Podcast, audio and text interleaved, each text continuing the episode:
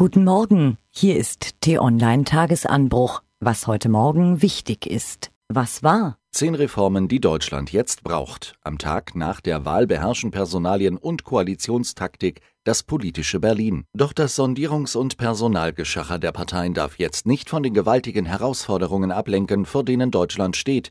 Die Bürger haben klargemacht, dass sie eine andere Politik wollen. Das ist ein Auftrag für Reformen.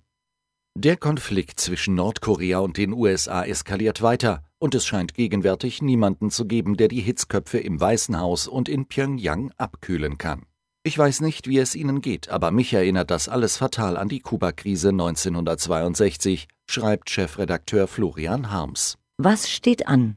Am Sonntag hat Europa auf Berlin geschaut, heute schaut es auf Paris. Präsident Macron präsentiert in der Universität Sorbonne seine Pläne zur Reform der EU.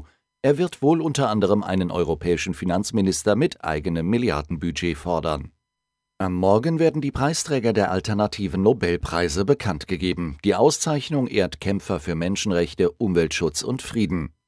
In Düsseldorf beginnt ein Prozess, den wir genau beobachten werden. Angeklagt ist ein Mann, der auf Facebook damit gedroht haben soll, einen CDU-Politiker zu töten.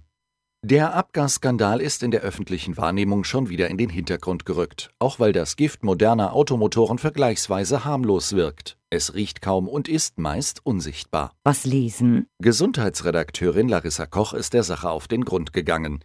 Ihr Interview mit einer Expertin des Münchner Helmholtz-Zentrums liest ihr heute Vormittag auf t-online.de.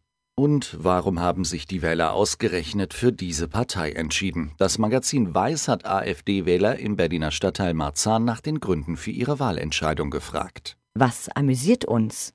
Sexualkunde in der fünften Klasse. Da wird auf den Bänken gerne mal verlegen gekichert. So wie es aussieht, völlig zu Recht. Die Verwendung von Obst und Gemüse zur Illustration eines bayerischen Schulbuches ist jedenfalls, nun ja, ungewöhnlich. Mehr Informationen findet ihr auf t-online.de.